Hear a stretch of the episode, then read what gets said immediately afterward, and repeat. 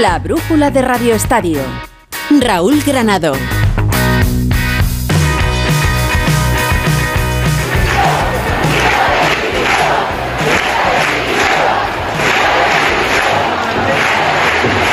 Y así va a ser. Luis Rubiales dimite como presidente de la Federación Española de Fútbol. Lo hará mañana en la asamblea que estaba prevista de manera extraordinaria para las 12 del mediodía y ante los asambleístas que vayan, porque de los 140 a esta hora no se sabe ni siquiera si la mitad de ellos estarán presentes en la ciudad del fútbol de Las Rozas. Luis Rubiales acorralado por el fútbol español, por las instituciones, por los futbolistas, por los presidentes, por el gobierno de este país, ha decidido que hay que dimitir. A esta hora está en la ciudad del fútbol de Las Rozas todavía reunido, con la gente más cercana que le queda a su alrededor. Intentando saber qué va a hacer mañana, qué va a decir mañana en esa asamblea, en la que los tres puntos del día, ninguno hablaba sobre su dimisión. Ha hablado todo el mundo. Todas las instituciones le han pedido que se vaya. Después de esa imagen absolutamente bochornosa en el palco del estadio, junto a la reina Leticia, y la imagen más bochornosa todavía en el césped, con ese beso a Jenny Hermoso. Esa imagen que ha dado la vuelta al mundo y que al presidente de la Federación Española de Fútbol le cuesta el cargo cinco años después. El 17 de mayo de 2018 era proclamado el vigésimo sexto presidente de la Real Federación Española de Fútbol. El que decía que venía para limpiar al fútbol español después de la operación Soule y de lo que significó la salida de Ángel María Villar, ha terminado de esta manera, acorralado, dimitido. Será oficial mañana. Aquí os lo hemos contado a las 8 y 3 minutos de la tarde. El domingo. Hola, Rafa Fernández, ¿qué tal? Hola Raúl, muy buenas tardes. Sí, eh, Ruiz Rubiales no ha aguantado la presión, no ha podido aguantar más todas las peticiones de dimisión, de medidas drásticas que le llegaban desde el Gobierno y el punto clave, el jaque mate, ha sido ese procedimiento disciplinario que ha abierto la FIFA después de sus actuaciones eh, lamentables en esa final del Mundial femenino. Eh, la verdad es que ha sido un día absolutamente de locos, una semana absolutamente de locos. Luis Rubiales ha intentado, como contábamos ayer, buscar todas las vías jurídicas para sostenerse, eh, ha intentado ese pacto para intentar tener una suspensión temporal que le pudiera poder hacer revertir la situación y poder regresar a la presidencia de la Real Federación Española de Fútbol, pero finalmente, después de haber desvelado Onda Cero esa maniobra, esta mañana ha habido un auténtico tsunami me comentan dentro de Moncloa. Muchas preguntas si eso era cierto, que estaban tratando de intentar buscar lo que algunos denominaban un enjuague político entre el gobierno y el presidente de la Real Federación Española de Fútbol y se han desencadenado los acontecimientos. También Raúl ha visto que la asamblea de mañana iba a ser muy complicada. Los clubes profesionales han empezado a manifestarse, algunos de ellos, otros no lo han hecho, pero no tenían ninguna intención de acudir, no iban a hacerlo. Los futbolistas también había hablado entre, habían hablado entre ellos muchos de los futbolistas profesionales y no profesionales, y también algunos que tenían intención de ir habían finalmente declinado su asistencia después de que había una decisión prácticamente conjunta y veía también cómo empezaban a dudar sus hombres fuertes, su núcleo duro, que no eran otros que esos presidentes de federaciones territoriales que le han acompañado y que han intentado proteger siempre la figura de Luis Rubiales, porque entre otras cosas él ha sabido también cómo regar lo que necesitaban esos presidentes de territoriales a los que les había facilitado 100.000 euros para profesionalizar sus federaciones autonómicas, mm. de los cuales podían utilizarlos como su propio sueldo, es decir, pues una forma de darles un salario que pagaba la Real Federación Española de Fútbol. Pero ni eso ha servido a Luis Rubiales para aguantar toda la presión. Hoy lo ha comunicado a su núcleo duro, a su gente más cercana, que mañana va a dimitir.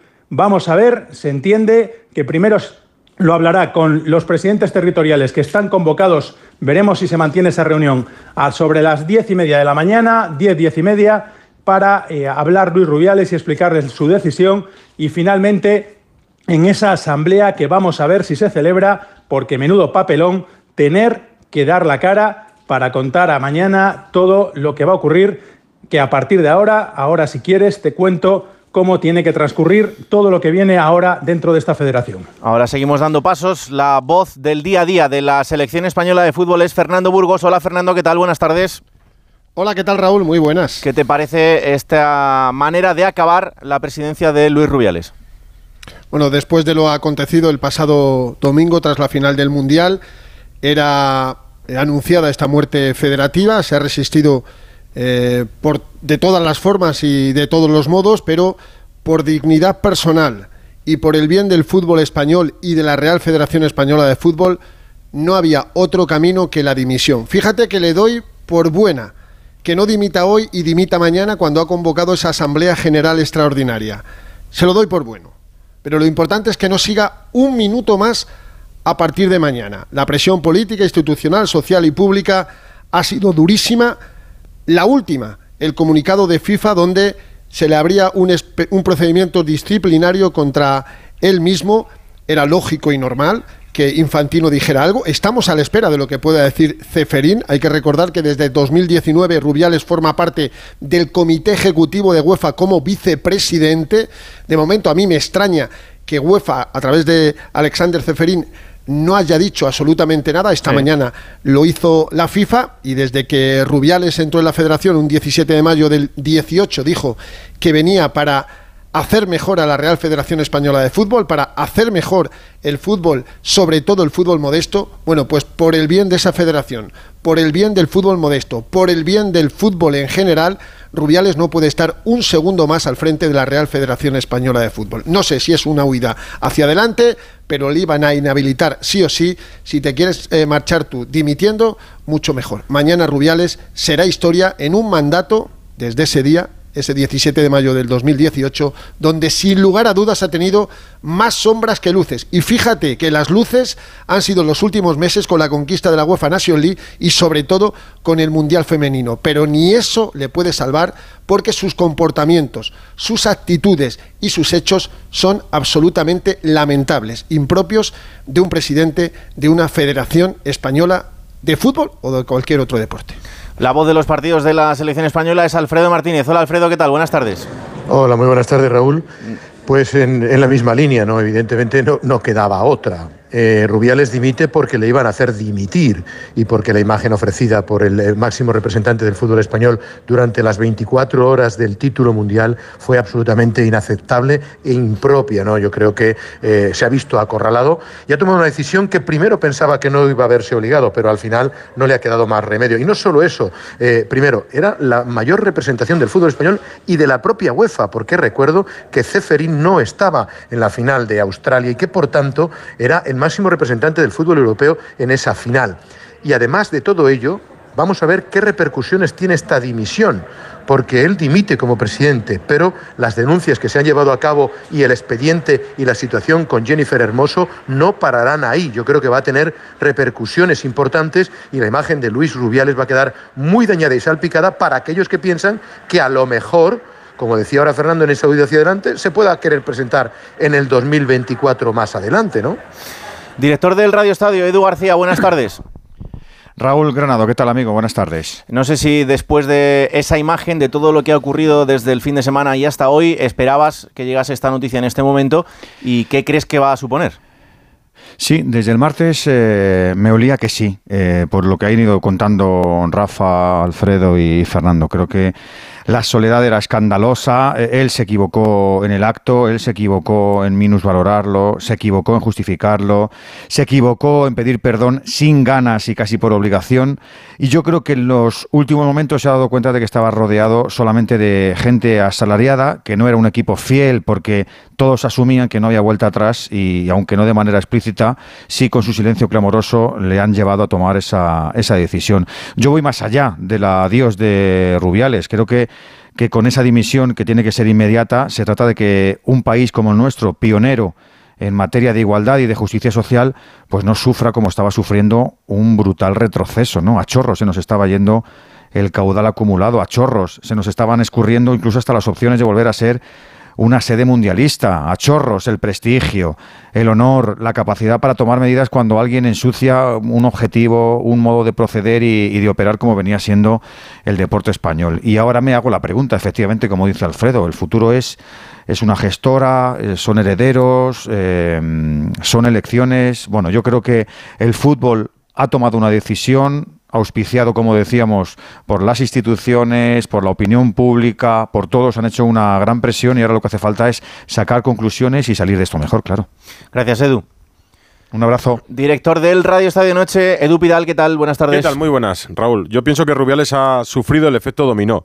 Eh, tenía todas las fichas muy bien colocadas, o eso pensaba, y se le han ido cayendo todas. Lo más grave es el beso a Jenny Hermoso y su gesto en el palco. Él creyó equivocadamente que eso se quedaría en una anécdota. Por eso, ante las primeras críticas, llamó tontos del culo y gilipollas a los que le criticaban por lo que ocurrió en Sydney.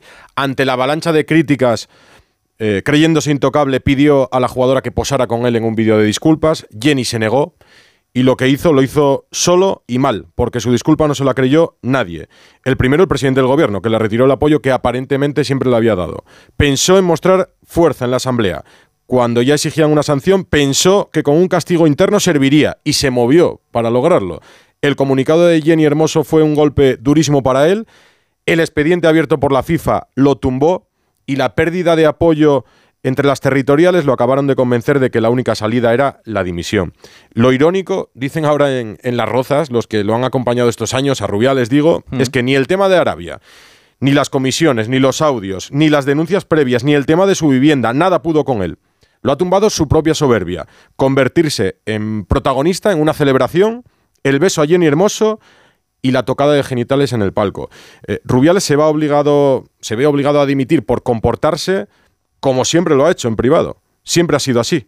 Solo que algunos lo han descubierto ahora. Se va Rubiales, pero se queda el sistema. Ese es el papel, o sea, es la papeleta pendiente que tienen ahora los políticos sobre la mesa. Cambiar el sistema, no solo a Rubiales cosa que no creo que suceda. Gracias, Edu. Hasta luego. Otro de los puntos importantes dentro de la gente que conforma la red de empleados de la Federación Española de Fútbol son los árbitros. Hola, Gonzalo Palafox, ¿qué tal? Buenas tardes. ¿Qué tal, Raúl? Muy buenas. Pues sí, y una decisión que Rubiales ha comunicado a su círculo más cercano, pero que ha cogido por sorpresa a algunos trabajadores de la propia federación y, por ejemplo, como decías, el colectivo arbitral. Hemos preguntado directamente a fuentes del CTA por el adiós de Rubiales y ha sido extraño porque, eh, según me comentan, Luis Medina Cantalejo lo único que sabe hasta ahora es que de manera oficial va a estar mañana en la capital de España, va a estar en Madrid. Hemos profundizado, yo he entendido que querían mantenerse al lado y esperar a que lo anunciara el propio Rubiales, pero no, me han dicho claramente que a esta hora no se lo han comunicado y ha sido algo que ha hablado con su círculo más cercano, que no tenía en mente en un primer momento, y repito, qué raro que a sus trabajadores, a los que en teoría le iban a apoyar mañana en esa asamblea, a esta hora no se lo haya comunicado de manera oficial. Sí, no parece lo más normal. A esos empleados que mañana sí iban a estar, y van a estar de hecho, en esa asamblea. Gracias, Gonzalo. Abrazo fuerte. La pregunta, Rafa, es ¿qué pasa a partir de ahora? Eh, ¿Qué horizonte es el que se puede abrir en la Federación Española de Fútbol? Pues eh, a partir de ahora lo que se va a formar es una junta gestora eh, similar a la que ya se formó, o igual que la que se formó cuando salía de la Federación Ángel María Villar. Todo el mundo recordará que aquella hubo una junta gestora que terminó y derivó en unas elecciones que, al final fueron las que acabó ganando eh, Luis Rubiales, pero eh, finalmente eh, esa gestora tendrá un presidente que será en principio uno de los vicepresidentes de la junta directiva actual de Luis Rubiales. El otro día por la noche ya en Radio Estadio Noche os comentaba que uno de los nombres que podía sonar era el del presidente de la Federación Extremeña, Pedro Rocha. También me dicen que estaría bastante bien visto, y eso puede ser importante en estos momentos, por el Gobierno la figura del presidente de la Federación Andaluza de Fútbol, Pablo Lozano, que podría ser también eh, una opción para ocupar esa posición de presidente de la gestora, porque eh, tenemos varios vicepresidentes que son eh, presidentes de, la vieja guardia, mm. de los que ya están incluso rondando eh, los 80 años y que entiendo que no serán ellos, ¿no? Antonio Suárez Santana, con todo el respeto, Miguel Bestar, que, que ya físicamente tampoco parece que estén en las mejores condiciones para aguantar esa presión. Y estas elecciones llegarían primero en unos dos meses aproximadamente, tendríamos elecciones en la federación y solamente serían para, en, principio y salvo acuerdo que, que, cambie esto, serían para los siguientes meses hasta después de los Juegos Olímpicos, porque recordemos que entramos en año electoral y que a finales del próximo año 2024, en la última parte de ese año después de los Juegos, será cuando se tengan que celebrar las elecciones que marquen el periodo de presidencia de 2024 a 2028. Gracias, Rafa. Hasta luego. Estas son las noticias, estas son las fechas que os podemos contar a partir de ahora. Aquí termina la era del Ruby. La brújula de Radio Estadio. ¿Te lo digo o te lo cuento? Te lo digo. Tenemos todos los seguros contigo y aún así, ¿pagamos de más? Te lo cuento. Nosotros nos vamos a la mutua. Vente a la mutua con cualquiera de tus seguros. Te bajamos su precio, sea cual sea. Llama al 91 555 5555. 91 555 5555. Te lo digo o te lo cuento. Vente a la mutua. Condiciones en mutua.es. ¿Te notas distante con tu pareja? ¿Sin ganas? Toma Energisil. Energisil Vigor con Maca contribuye a estimular el deseo sexual. Y ahora también Energisil Instant de Pharma OTC.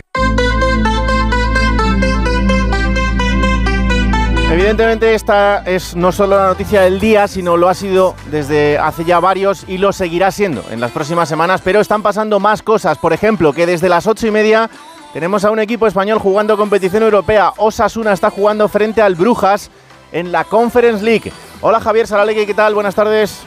Buenas tardes Raúl. Y acaba de tener la primera ocasión el Club Atlético Sasuna con un disparo del Chimi Ávila desde el borde del área que ha salido fuera de la portería que defiende Simón Miñolet en un partido en el que 16 años después, y estamos con empate a cero en el marcador, vuelve a Europa Osasuna con esa clasificación para la Conference que le costó Dios y ayuda en el campo quedando séptimo y en los despachos tras la decisión inicial de la UEFA de excluirle de la competición por los amaños de partidos de hace 10 años. Finalmente está aquí con su once de gala, con la única novedad respecto a la Liga del Chimi Ávila como delantero titular, puesto que además está sancionado para el domingo en Liga y está siendo superior a un Brujas que venía de marcar, viene de marcar 22 goles en los últimos cuatro partidos, pero que de momento apenas está tocando el balón. Osasuna, dueño y señor del partido. Sus socios tenían que pagar y han respondido. Se espera récord de asistencia con casi 23.000 espectadores sobre un aforo de 23.500. Está arbitrando el partido del francés Benoit Millet. Y en estos primeros 18 minutos ya de partido, como digo, con empate a cero en el marcador, dominio casi absoluto en el juego del Club Atlético Osasuna, pero se intuye el peligro que puede tener el Brujas en cualquier ataque. Pendientes estaremos de aquí hasta las 9 de la noche. La otra gran noticia del día llegaba esta mañana desde los Mundiales de Atletismo en Budapest, donde Álvaro Martín y María Pérez se proclamaban campeones del mundo. 35 kilómetros marcha ya lo fueron hace solo unos días de los 20 kilómetros marcha. Ahí están la alegría de los dos. El domingo yo fui campeona del mundo. Álvaro el sábado fue campeón del mundo. Pero el domingo fueron 24 campeonas del mundo, porque la del fútbol ganaron. Y aunque el beso de Rubiales se ha hecho muy viral, mañana este señor, yo como me pise más, vamos a ser portada. ¿Por qué? Porque hemos tenido que volver a hacer lo mismo que hicimos sábado y domingo para que la gente nos quiera un poco. Porque nosotros sí os queremos a todos. Claro, y os alegramos siempre. Les va a costar ser portada mañana, pero ojalá que así lo sean. Ahora sí, con lo deportivo en el Real Madrid, previa, mañana tiene que jugar frente al Celta de Digo para abrir la jornada número 3 de Liga en Primera División. Fernando. Sí, buscando el 3 de 3 a domicilio en este inicio de la liga. Ya sabes, por las obras del Bernabéu, el Madrid lleva unos cuantos años pidiéndole a la federación y a ese calendario jugar los tres primeros partidos de liga fuera del estadio Santiago Bernabéu. El año pasado, por ejemplo, ganó los tres primeros, pero después se cayó en la liga. Ahora busca el 9 de 9 frente al Celta de Rafa Benítez con los mismos jugadores que viajaron a Almería, porque no están por lesión Mendy y Ceballos, que no están entrenando con el grupo y no se les espera. Vamos a ver definitivamente para el próximo sábado 2 de septiembre en el Bernabéu frente al Getafe 4 y cuarto, ni tampoco los lesionados de rodilla de larga duración Giller que podría volver después del parón de selecciones de octubre y hasta final de temporada. Vamos a ver si podemos ver tanto a Courtois como a Militao. Está Camavinga recuperado de los problemas que, que tuvo en la rodilla, en la pierna izquierda, porque durante toda eh, la semana ha entrenado con un vendaje por debajo de esa rodilla izquierda, pero está preparado para ser titular, por lo tanto, Modric y Cross de nuevo van a ser suplentes y por si alguno tenía alguna duda, pregunta dónde acero Ancelotti desvela quién va a ser el portero mañana en Balaídos. Buenos días, Carlos. Fernando Burgos, Onda Cero. Eh, le quería preguntar si tienes decidido ya el portero de mañana y si ese portero va a ser Kepa. Sí, va a ser Kepa. Pues más claro no pues lo, ha dejado claro. No, no, más claro es imposible. Mañana va a debutar Kepa Rizabalaga como jugador del Real Madrid seis años después. Ya sabes que en 2017 tuvo ese interruptus por mor de Zidane y de algún futbolista que no querían que trajeran a un portero para discutirle la titularidad a Keylor Navas, pues seis años después tiene la oportunidad de debutar con el Real Madrid, Kepa Arrizabalaga. Y en cuanto al mercado de fichajes, para todos aquellos que aún sueñan con un 9 o con una tortuga, Ancelotti lo deja muy claro. Descarto 100% cualquier refuerzo o cualquier salida. Vamos a ver lo que ocurre en el mercado de invierno, pero de momento plantilla cerrada. No, yo creo que no, yo creo que no, creo que la plantilla nuestra está cerrada y todos los jugadores que tenemos en la plantilla están focalizados en esta temporada. Alguien puede cambiar, idea, de cambiar de idea, yo esto no lo sé, no lo sé, pero no tengo miedo de esto. No tiene miedo de que Modric, si sigue siendo suplente, en el mercado de enero diga me quiero ir yo también lo veo muy complicado. De momento Ancelotti no tiene miedo absolutamente a nada. Mañana viaja el equipo a las 11 de la mañana hasta la ciudad olívica, donde, repito, quiere conseguir el 3 de 3 en agosto. Gracias Fernando, enfrente estará el Celta de Vigo, un Celta de Vigo ya sin Gabri Veiga, que al final no irá a Nápoles. Rubén Rey, buenas tardes. ¿Qué tal? Buenas tardes a todos. Así es, en un giro total e inesperado de los acontecimientos, los desencuentros entre el Nápoles y el agente del futbolista, el polémico representante israelí Pini Zahavi, estaban dilatando en exceso la operación. El Celta tenía cierta prisa, de pronto entró en escena el Alali de Arabia Saudí. El club vigués vio que la operación era positiva, era ventajosa, era rápida. Al futbolista también le gustaba la opción que presenta unas cifras económicas verdaderamente mareantes. Se habla de que cobrará más de 12 millones de euros por temporada. Así es que esta mañana ya no ha entrenado, ha viajado a París para pasar reconocimiento médico y si todo va bien, mañana mismo emprende viaje rumbo a Arabia Saudí. Con solo 21 años, Gabri Veiga se marcha a la Liga Saudí. Así lo valoraba, comprendía la decisión y dice que tendrá tiempo en el futuro, ya con eh, mucho dinero en la cuenta corriente, si quiere devolver a las ligas europeas. Valoración de su ya ex entrenador Rafa Benítez. Ha surgido, o sea, la Liga Árabe ha venido con el dinero ahí y tú dices, eso puede ser un cambio radical en su vida, en la nuestra a lo mejor puede ser eh, una ayuda importante para crecer y no es que tú lo quieras hacer, es que se ha dado, se ha dado esa circunstancia. Entonces yo creo que eh, no es el, cementerio de elefantes, no, no, es una liga competitiva y una liga que está creciendo. Y en Barcelona el nombre propio del día, entre otros muchos, es el de Pedri, Alfredo Alerta Pedri. Alerta Pedri, problema para Xavi Hernández, segundo jugador importante que se cae por una lesión muscular. Primero fue Araujo y en el entrenamiento de la mañana de hoy el club ha comunicado que efectivamente sufre una lesión en el recto anterior de la, del muslo derecho. Una lesión que ya se produjo, recordarás, el año pasado en la eliminatoria con el Manchester United y que le tuvo dos meses de baja. Aquí no ha dado el club tiempo de baja, pero presumiblemente un mes y medio con el parón de selecciones. No estará evidentemente con España frente a Georgia ni Chipre, pero se perderá importantes partidos de Liga Villarreal, Pamplona, el Real Betis Balompié, Sevilla, en fin, una contrariedad muy significativa para Xavi Hernández que pide ahora un centrocampista. Mm. Gio Lo Celso era uno de los que estaba en cartera y ya antes de la lesión creía que le hacía falta un media punta. Vamos a ver si le dan la razón, porque está, como tú bien decías, pendiente de Cancelo. Finalmente no ha viajado todavía a la ciudad condal, no tardará mucho en hacerlo porque el acuerdo es absoluto para la cesión del futbolista. Falta por encontrar el fair play suficiente, que no es poca cosa, para poderle inscribir. Y otros nombres propios, Lenglet ha sido inscrito por el Barcelona, de momento porque tiene ficha y cuando le quiten se gana ganará Fair Play, pero su novedad, sin dorsal, está inscrito en la liga. Y atención al otro nombre propio, Eric García, el futbolista del Fútbol Club Barcelona, está en la agenda del Girona. Pretendería llevarse al central, aunque después de la lesión de Araujo me da la sensación de que Xavi Hernández no querrá perder efectivos de aquí a los próximos partidos, como por ejemplo el del domingo en el eh, Estadio de la Cerámica frente al Villarreal. Tendría todo el sentido, desde luego. Gracias, Alfredo.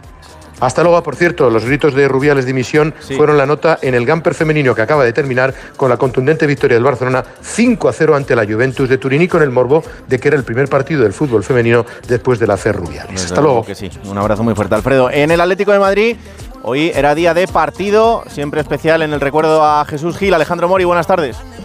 Hola Raúl, ¿qué tal? Buenas tardes. Sí, en el Burgo de Osma, la décima edición del Memorial Jesús Gil un Atlético de Madrid que se encuentra ahora jugando con el Numancia en el minuto 65 y que gana 0-1 con gol de Morata marcado hace apenas eh, 3 minutos. Un Atlético de Madrid que ha viajado con 17 jugadores, 8 canteranos, tan solo del primer equipo Gerbich, Soyunchu, Molina, Javi Galán, Saúl, Samulino, Llorente, Riquelme y Morata. Y como te digo, lo más noticiable es eso, ¿no? Que Morata ha marcado ese gol, que de momento de la victoria era vistoso al conjunto rojo y blanco. Antes del partido y en declaraciones a la sexta, hablando del tema, desde luego, que está ahora mismo en boga, que es el tema Rubiales, Cerezo ha dicho todos debemos de ser conscientes con lo que hacemos y decimos es una cosa fundamental. Lo que tiene que hacer es presentar su dimisión. Otro de los presidentes que ha hablado de manera muy clara y muy directa. Gracias, Jano. Hasta luego. Cuatro minutos para llegar a las nueve de la noche. La brújula de Radio Estadio. Es que esta casa se queda cerrada meses y cuando oyes las noticias te quedas preocupado. Es normal preocuparse, es una segunda vivienda. Pero si verificamos que alguien intenta entrar, podemos avisar a la policía para que actúe e incluso desaloje la casa. Aunque con las cámaras exteriores y los sensores podemos detectarlo antes. Así que tranquila, la casa está cerrada, pero bien protegida. Este verano protege tu hogar frente a robos y ocupaciones con la alarma de Securitas Direct. Llama ahora al 900-272-272.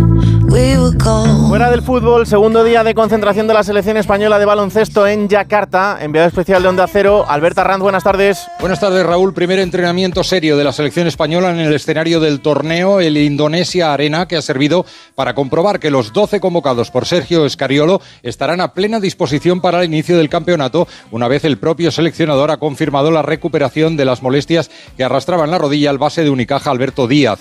El entrenador italiano ha comparecido en rueda de prensa tras la práctica acompañado por el capitán Rudy Fernández. Escariolo asegura que no sienten presión, a pesar de ser España la vigente poseedora del cetro mundialista. Creemos que hemos ya dado suficientes pruebas de que este equipo llega al máximo de sus posibilidades. Si este máximo coincide con una medalla, fantástico.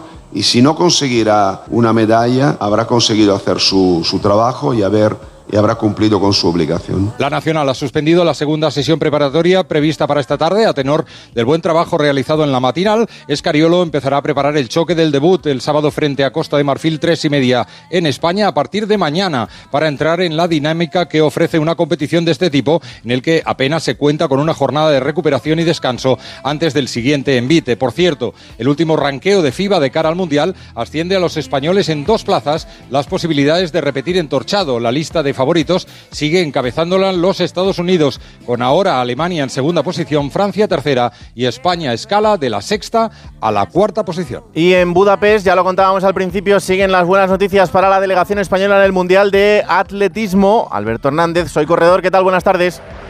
Muy buenas tardes y muy buenas mañanas, porque empezamos prontito con dos nuevos oros a cargo de María Pérez y Álvaro Martín, en este caso el del extremeño con récord de España incluido, 2.24-30. Son las medallas décima y undécima en la historia del atletismo español en los mundiales. Además, estas dos que se suman a las dos que ya consiguieron los 20 kilómetros en marcha, colocan a España con cuatro de oro, el mejor botín de la historia. Somos segundos en el medallero.